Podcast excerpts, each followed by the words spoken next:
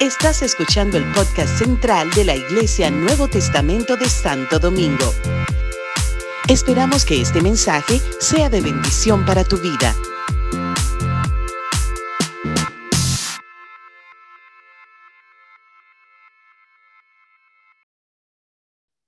Bendiciones, amados.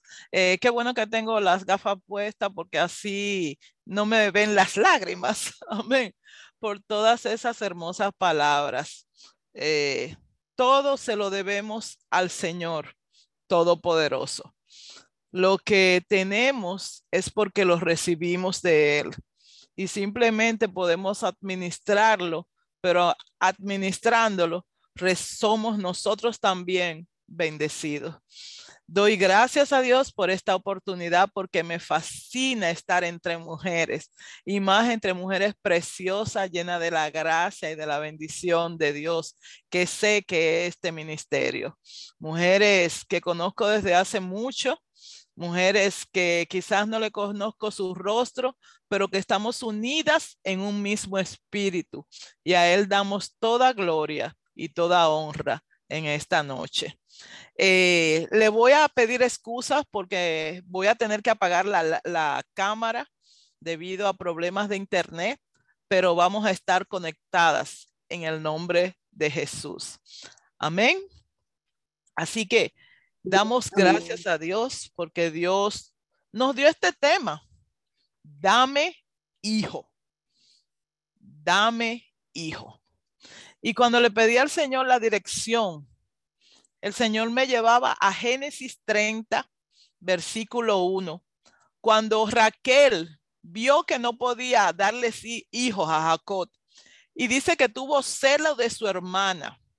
Y cuando ella se sintió así, me imagino, se sintió impotente en ese momento, donde fue a reclamar, fue donde Jacob y le dijo, dame hijo o me muero. Me tienes que resolver el problema o me muero.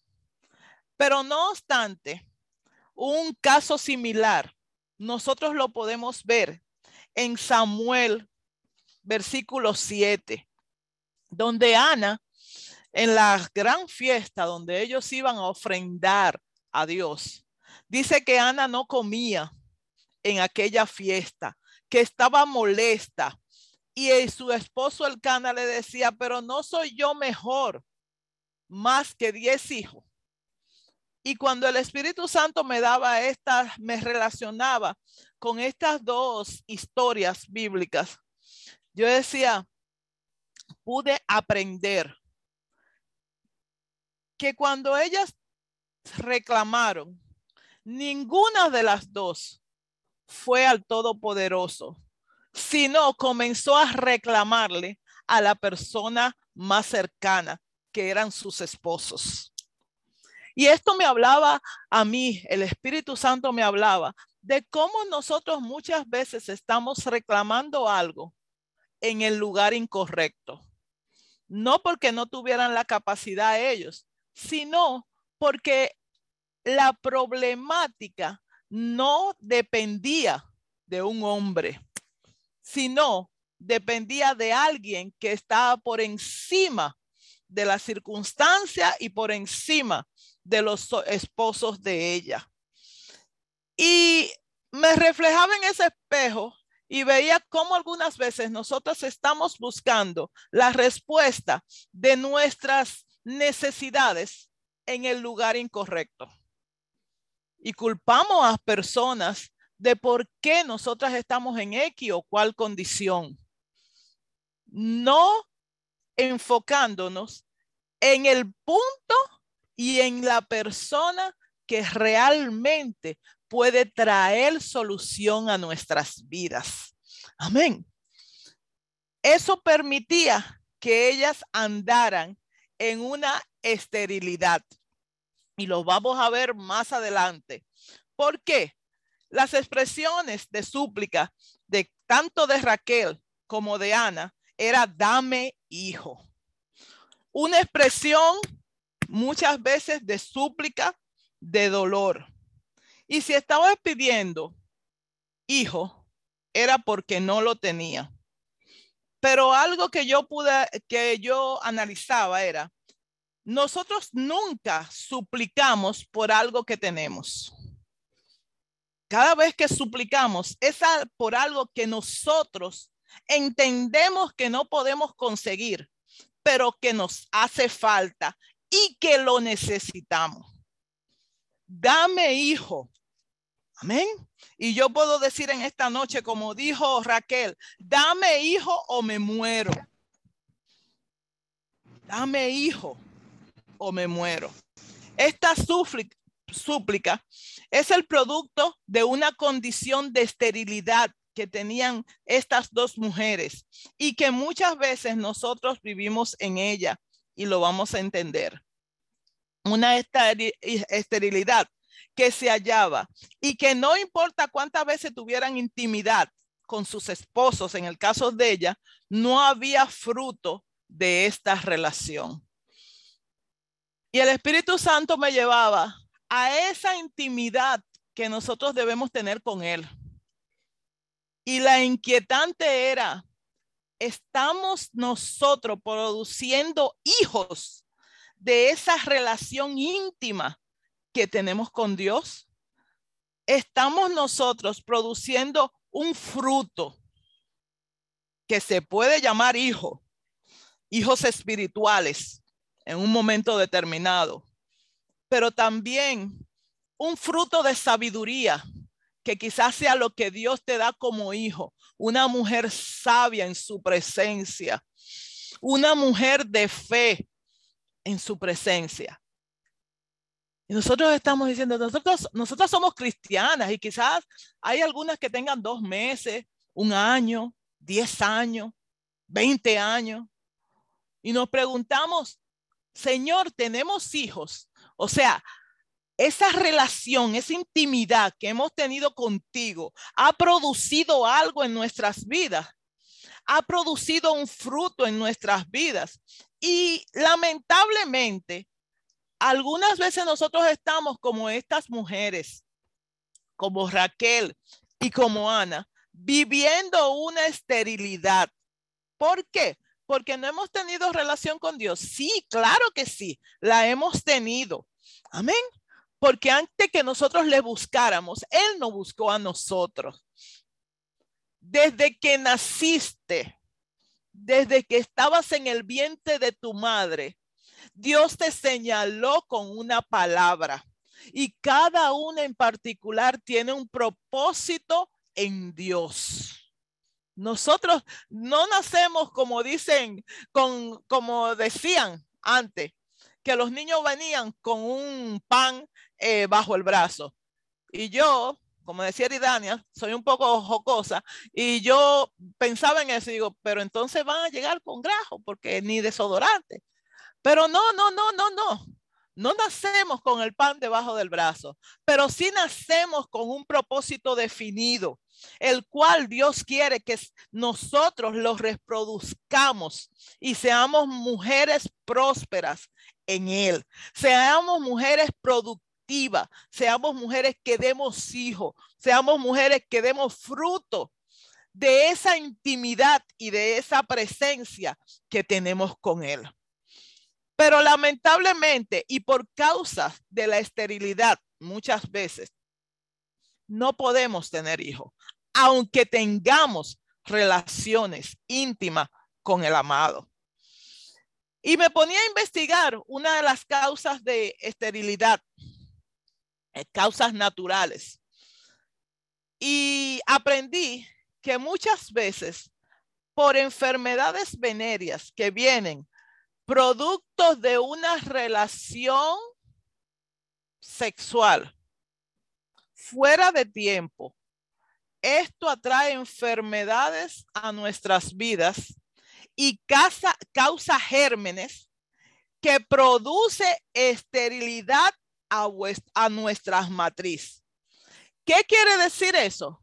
Que algunas veces nosotros tenemos relaciones no conforme al orden de Dios, que produce obstáculo al propósito de Dios en nuestras vidas, que no permite que el proceso de gestación del Espíritu Santo, de esa palabra que Dios te da, sea próspera y detiene todo lo que está establecido, no ahora en tu presente, sino está establecido en tu pasado y va a cumplirse aún en tu futuro.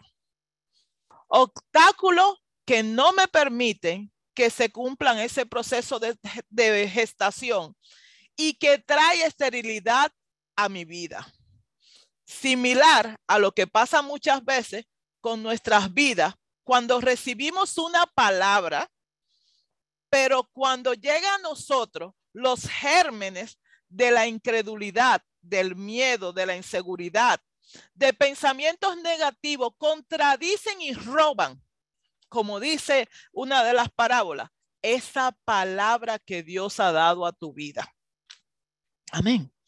Cada una de nosotras tenemos propósitos definidos en Dios. Y cada una de nosotras tenemos una promesa de Dios, un propósito que se cumplirá. De momento te, el Señor permite que en un mover profeticen sobre ti, que tú vas a ser alguien próspero, que Dios te da bendiciones, que, que vas a ser una mujer y el domingo tú bailas danza por la palabra que recibiste. Pero el lunes, cuando llega tu trabajo, simplemente te cancelan. ¿Y qué pasa? Dejamos de creer lo que Dios ha dicho. Y nos comenzamos, comienzan esos obstáculos en nuestra mente a trabajar y a querer robar la palabra dada por el Eterno. Amén. Y entre nosotros momentos de incredulidades. Quizás fue un momento de emoción, pero es lo que Dios está provocando, porque todo lo que Dios dice en nuestra vida es sí y amén. No importa lo que tu óptica esté viendo. Amén. Dios dice y Dios va a cumplir.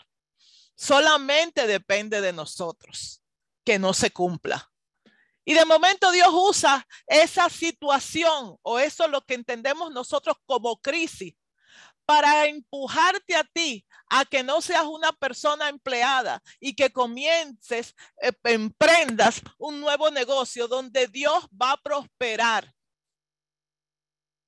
y va a cumplir su palabra. Pero nosotros, cuando eso sucede, simplemente comenzamos a tener miedos e inseguridad.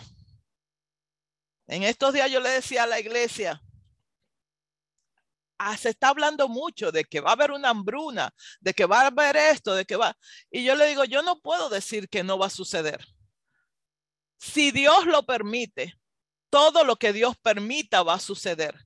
Pero yo sé que en medio de la hambruna, que en medio de la necesidad, que en medio de la situación difícil, que en medio del problema eh, familiar, que en medio de todo, Dios está conmigo. Y tenemos una relación. Y yo sé que si Él ha dado una palabra, esa palabra se va a reproducir y vamos a poder dar hijos vamos a poder estar. Yo no sé si me voy a tener que comer el pan con agua, pero yo sé que Dios va a estar conmigo. Y si es pan con agua que tengo que comer, pues eso va a reproducir todas las vitaminas que mi cuerpo necesita porque Dios está conmigo. Amén.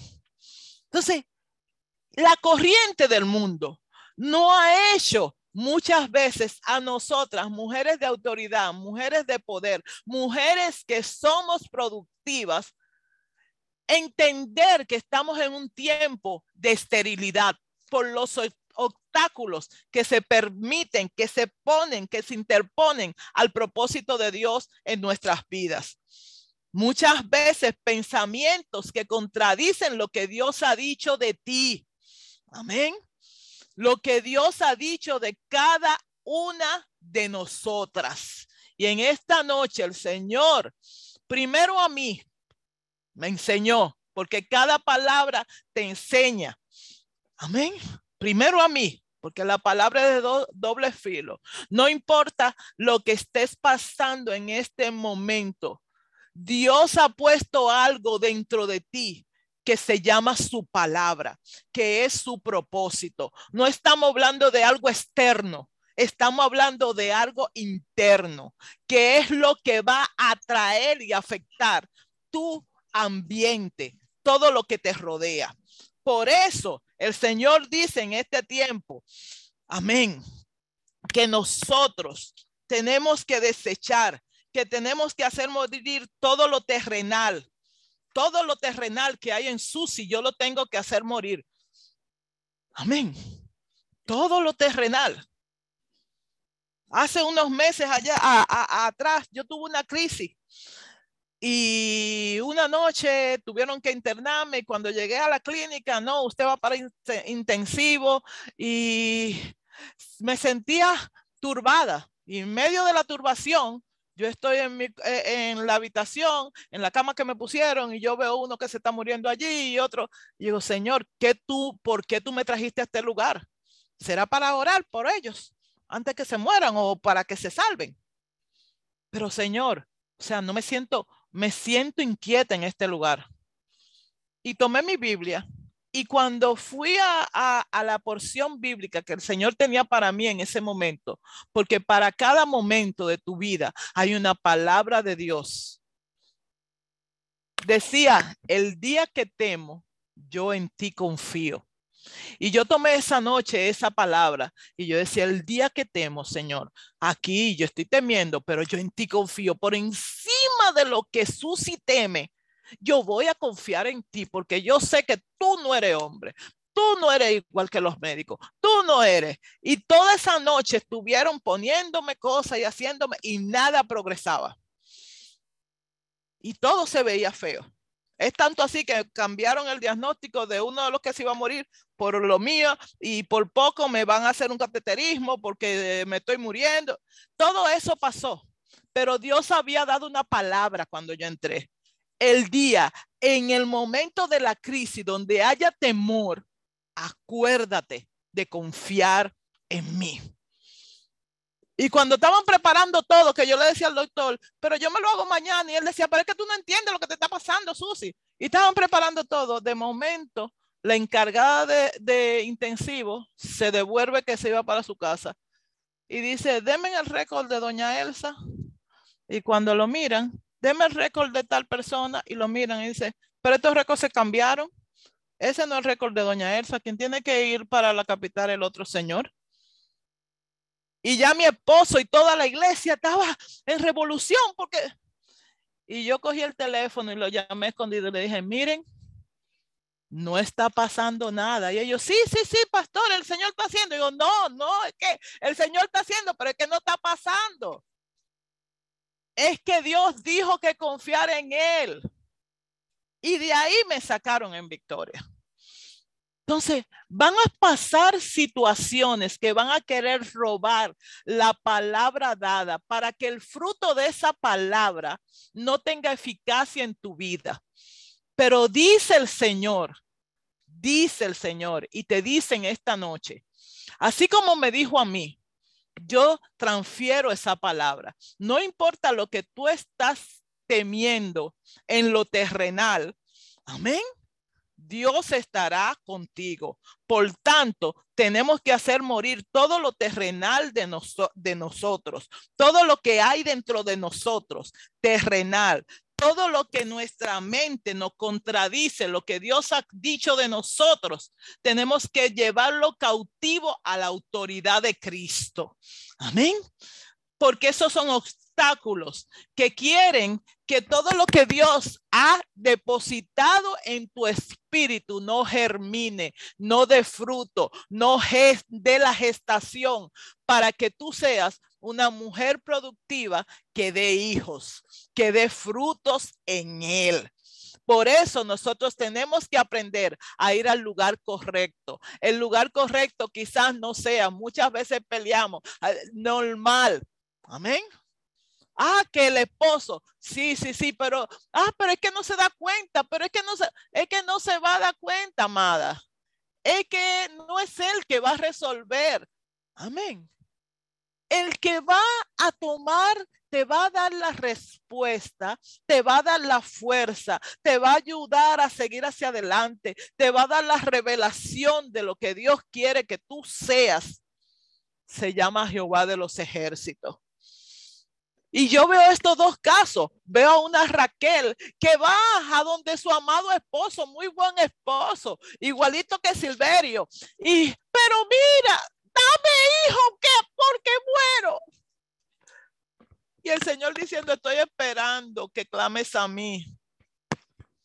A una Ana, como nos ponemos nosotros algunas veces, todo el mundo en fiesta, todo el mundo este, y nosotros con una cara de afligidas y de pobre de nosotras, porque estamos pasando para que el esposo no vea y no pase la mano, para que el hijo me vea y me pase la mano. Cuando Dios te va, está viendo, clama a Él, dice Él, y Él responderá, y Él quitará todo obstáculo y Él quitará todo, todo lo que impide que tu matriz sea productiva. Y estoy hablando de tu vida espiritual. Amén. Estoy hablando de lo que Dios quiere hacer contigo. Me gusta la actitud de Ana porque por encima de todo eso, dice que Ana en un momento determinado, ella entendió, no era él, no era el esposo. Amén. Era, no era el Cana, era Dios. Y dice que ella fue y se tiró en su presencia ahí. Y dice que hasta, hasta el sacerdote dijo, pero ¿y esta mujer? Está media borracha. yo dije, no, no, no, no, no, yo no soy borracha, no estoy borracha. Lo que pasa es que yo estaba como una amargada, como algunas veces estamos nosotras, lamentablemente queriendo que el mundo satisfaga lo que solamente Dios puede hacer, queriendo que el mundo nos dé fruto que solamente Dios puede producir en nosotros. Y llegó un momento donde ella entendió, ven acá, Ana, ella se autonalizó y yo dijo, o sea, estoy exigiendo en, la, en el lugar incorrecto, déjame ir donde el que verdaderamente cierra puerta, abre puerta, abre matriz, cierra matriz, es Jehová de los ejércitos. Entonces con él es que yo tengo que tener comunión. Yo siempre digo que antes de que Ana se parara de ahí, ya ella estaba embarazada, porque ya ella tenía el propósito de Dios, ya ella había concebido, amén, en fe. Ya su súplica, Dios se la había respondido. Y es lo que nosotros tenemos que aprender en este tiempo y ir a la y estar en la condición correcta. La condición y el lugar correcto donde tenemos que ir a buscar respuestas es donde Cristo. Someternos a los cambios internos que Él tiene para nuestras vidas y que afectarán tu estilo de vida. Dame hijo o me muero. Yo quiero hijo, pero ¿qué pasa? Que cuando ese embrión cae dentro de mi cuerpo, que nadie lo ve, como cuando la palabra cae dentro de ti. Nadie está viendo lo que Dios te está diciendo, pero tú y el Señor saben lo que están pasando. Cuando tú estás embarazada, tú comienzas a sentir los primeros días, los primeros meses, tu cuerpo diferente. Quizás nadie se esté dando cuenta, pero tú sabes que hay algo raro ahí adentro. Entonces, eso pasa en nosotros. ¿Qué pasa? Comienza a someterte a cambios internos, pero esos cambios internos que hace que si tú dejas, la palabra va a ser ¿qué va a hacer? Va a cambiar tu estilo de vida, va a cambiar tu carácter, va a modelar, vas a comenzar a modelar algo que la gente va a decir, y voy a tomar un nombre cualquiera de esta lista, de Janet Lugo, pero y Janet, pero ¿y qué le está pasando a Janet? ¿Qué le está pasando? Que la palabra cayó en ella. Que esa palabra comenzó a afectar todo su interno. Que así como el embarazo, cuando tú sales embarazada, ya tú no te preocupas por ti, sino tú te preocupas por ese bebé, por ese feto que tú tienes, que tú lo cuidas, que tú cambias tu estilo de vida para que eso no muera. Es lo que Dios está haciendo y lo que Dios quiere hacer para que nosotros podamos tener hijos. Amén.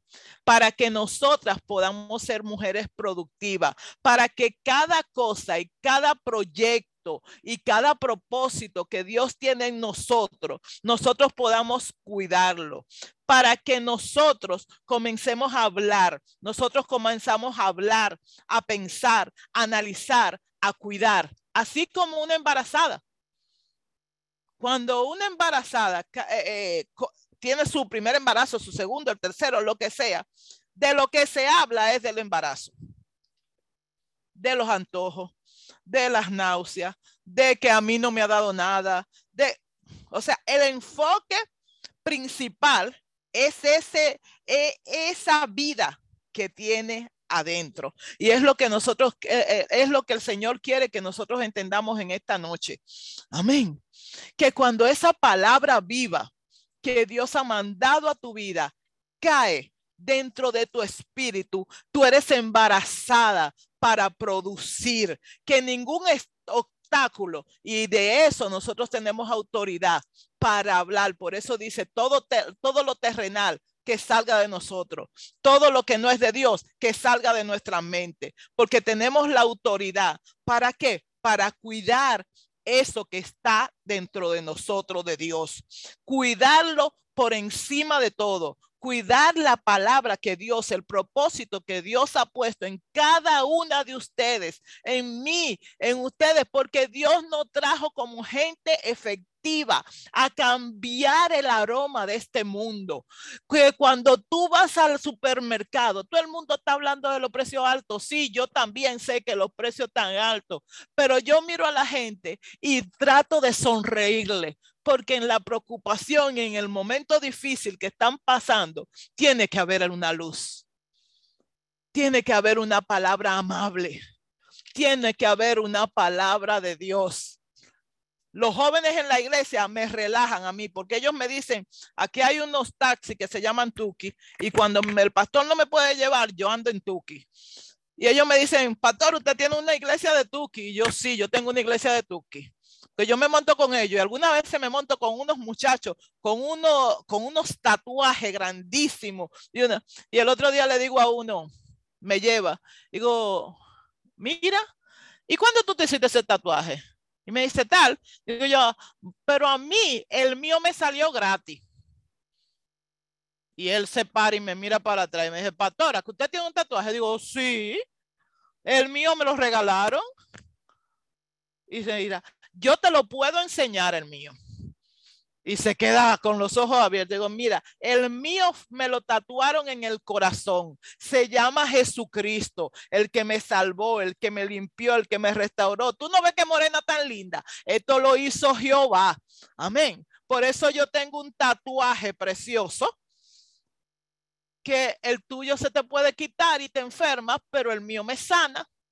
Entonces, eso es el productivo, eso es tener la, esa matriz para dar hijos, para gestar los propósitos de Dios en tu vida. Por eso no tienes que estar enfocado el problema. El problema va a estar siempre, pero puesto los ojos en Jesús, el autor y el consumador de nuestra fe, que es el que va a afectar.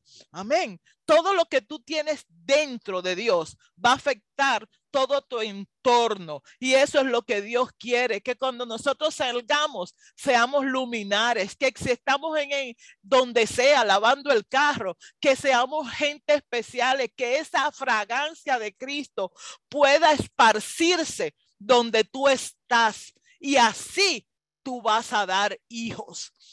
Así toda esta esterilidad se va a ir de tu vida que toda circunstancia que hay a tu alrededor no limite lo que hay dentro de ti para procrear para Dios.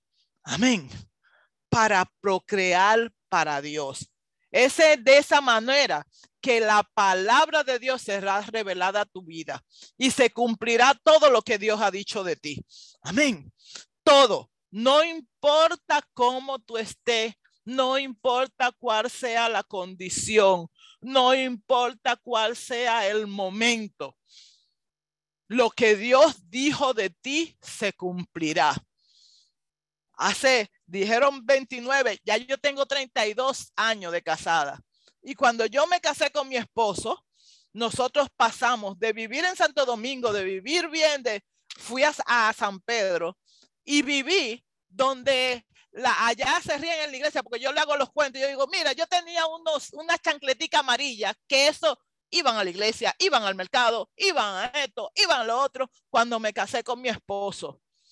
Pero Dios no había, no había dicho a nosotros, ustedes van a ser embajadores, ustedes van a bendecir a otros, ustedes van. Y en ese momento mi esposo tenía que salir, hacíamos unos sándwiches sándwich y él se iba a la puerta de los técnicos de Claro a venderlo. Y yo me iba por el otro lado con una mesita a vender verdura. Pero Dios había dado una palabra. Y el entorno que estábamos viviendo no era conforme a lo que Dios había establecido. Y hoy, esa gente que le compraban los sándwiches a él, hoy son sus empleados. Amén. Porque Dios no se limita ni el tiempo ni el espacio para cumplir su propósito en nosotros. Por eso nosotros tenemos que creer, tenemos que avanzar, no importa el obstáculo que tú tengas delante. Por encima del obstáculo está Jehová de los ejércitos. Por eso él dice, puestos los ojos en Jesús, el autor y el consumador de nuestra fe. Embarázate. Amén con esa comunión que tú tienes con Dios, deja que ningún obstáculo te evite embarazarte de Dios, te evite tener momentos de intimidad, pero de esos momentos de intimidad que salga, que procrear el propósito de Dios y ser una mujer que avanza y ser una mujer que resiste, no importa las críticas, no importa quién está delante, no importa quién no crea en ti, hay un Dios todopoderoso que ha dado una palabra de ti. Y me apasiona esa mujer, aquella mujer que para terminar le voy a hacer esa pequeña historia. Aquella mujer que ungió los pies del Señor. Dice que ella entró en aquella sala y para ella entrar en aquella sala, conforme a la condición que ella tenía, ella tenía que estar embarazada. Ella tenía que saber que el propósito del, del que estaba ahí en esa sala se iba a cumplir en su vida. Y dice que ella tomó lo que más costaba. Yo me imagino que ella fue a su habitación y miró a ver qué puedo ofrecerle a mi maestro. Y dice que tomó el perfume de gran precio, lo que más le costaba en este tiempo. Si te está costando, dáselo. hay cosas que te van a costar lágrimas, pero esas lágrimas van a perfumar la presencia de Dios. Dáselo, porque Dios, de todo lo que tú haces, te va a bendecir. Y dice que ella cogió su perfume de gran precio y fue a aquella reunión donde ella era más recibida por su condición. Pero ella entró. Porque cuando estamos embarazados de Dios, no estamos mirando ni la circunstancia, ni la gente, ni el que dirá. Estamos enfocados en el propósito. Estamos enfocados en que no se pierda lo que hay dentro de mí de Él. Y ella entró y fue a sus pies. Y dice que comenzó a enjuagar sus pies. Ninguno de los que estaban ahí sabían que ella estaba haciendo algo profético. Amén. Porque ella lo estaba preparando para su muerte. Y ella comenzó a enjuagar sus pies con sus lágrimas. Y cuando terminó, derramó ese perfume, derramó lo que más le costó en los pies del Señor. Y mientras había una sala de criticones diciendo, pero él no sabe quién es ella, pero cómo se atrevió, eso yo parafraseando. ¿Cómo se atrevió? Pero ¿y, quién la dejó entrar? Pero ¿y cómo esa mujer está ahí? Los únicos que salieron de esa sala con el perfume, con el mismo olor, fue Jesús y ella. Nada más ellos fueron impregnados por aquel perfume. Dios quiere que la revelación de su palabra sea tan potente y tan fuerte en ti, que la pasión por él sea tan fuerte, que dejes atrás todo lo que no necesitas, que dejes atrás aún aquellas cosas que te cuestan y que sigas hacia el propósito que Dios ha establecido para ti desde la eternidad. Y que aquel día que nosotros nos encontremos con Él, que Él venga o que nosotros vayamos, podamos exhibir. Hay ancianos que están delante de la presencia de Dios y dice que ponen sus coronas delante de Él. Que con ellos haya una Susi, haya una Marisol, haya una Carmen, amén, haya una Leida que diga, Señor, aquí te traigo los hijos, aquí te traigo los propósitos cumplidos, porque te amé tanto que creí en tu palabra ciegamente y yo sé que me amaste tanto que no miraste mi limitación, sino me diste la sabiduría, la gracia de procrear y de dar fruto para ti. De los recibidos de ti, nosotros vamos a ofrecer delante del altar, Señor. Así que, amadas, hacia adelante.